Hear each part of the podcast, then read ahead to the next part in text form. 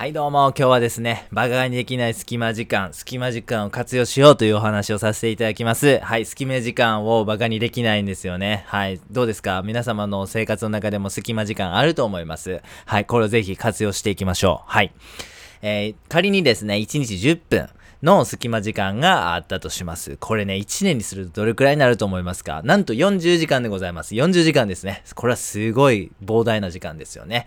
はい、隙間時間を有効利用することによって僕たちは目標に向かって、突き進めるということでございますね。はい。えー、例えばトイレの時間とかは隙間時間になるかもしれません。通勤通学ももちろん隙間時間になります。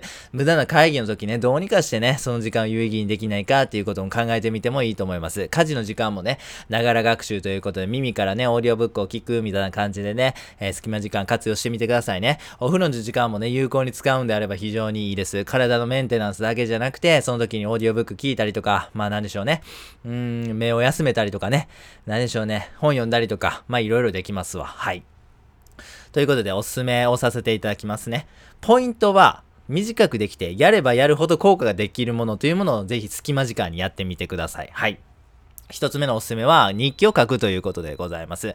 日記ってね、なかなか習慣化しづらい、えー、ことなんですよね、えー、そのね、原因がね、僕はね、夜寝る前に書くっていうのが一番ね、あの、ダメだというふうに思うんですよね、日記。なんでかというと、そのタイミングめちゃめちゃしんどいんですよ、体的には。一刻も早く寝たいみたいな状態になってますよね。その時になかなか日記書くってめんどくさいし、なかなか継続するという意味ではね、頭のいいね、時間帯じゃないと思うんです。ぜひ隙間時間に書いてください。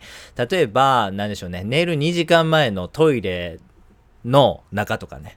それだとね、別にね、日記書くのね、全然苦じゃないと思うんですよね。トイレに日記帳さえ置いといたら、あとはもう書くと思うんですよね。まあ、ちょっと衛生的にどうかみたいなことはね、ちょっと置いときますけども。はい。二つ目は昼寝でございます。昼寝の効果っていうのはすごいです。夜の睡眠の3倍以上の睡眠効率がいいとされてます。ぜひですね、昼寝取り入れてください。はい。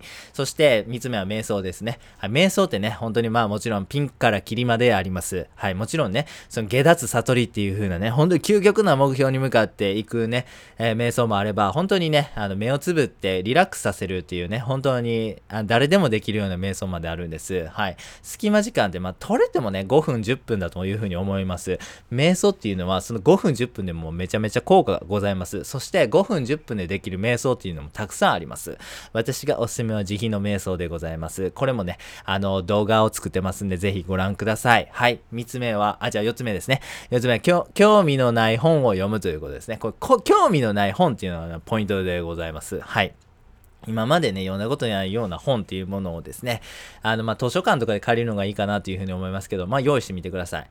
ね、なんでしょう、全然関係ない、あのね、建築の本読むとかね、なんか、なんでしょう、鉄道の本読むとか、なんでしょうね、あえてこう、絵本読んでみるとかね。まあ、いろんな感じの本を読むことによってね、脳が刺激されて非常に面白いと思います。6番目はオーディオブックでございます。はい、オーディオブックね、えー、今やめちゃめちゃ群雄割拠、いろんなサービスございます。はい、特徴がね、あります。まあ、聞き放題みたいなサービスもあれば、あの、1ヶ月で1冊プレゼントされるみたいなオーディオブックのサービスもあったりとか、まあね、あの、いろいろございますんで、まあ最初はね、初月無料みたいな、ことのキャンペーンやってるようなサービスもいっぱいありますんで、ぜひやってみてください。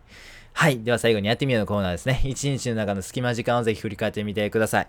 トイレの時間どれくらいあるかなとかね、通勤通学の時間どれくらいあるかなとかね、えー、会社のお昼休みの時間で、あの、なんか自由にできる時間って何分あるかなみたいな感じで振り返ってみてください。これをね、足すとね、結構一日の中でもね、あの、隙間時間って膨大にあるというふうに思うんです。それを有効にしたものが、この資本主義社会、買っていけますからね。隙間時間にぜひその時やることを決めてください。おすすめは瞑想とかね、昼寝がいいかなというふうに思いますけども、まあもちろん本読むとかね、えーいろんなことも、えー、ぜひぜひやってみてください。本日は以上です。ありがとうございました。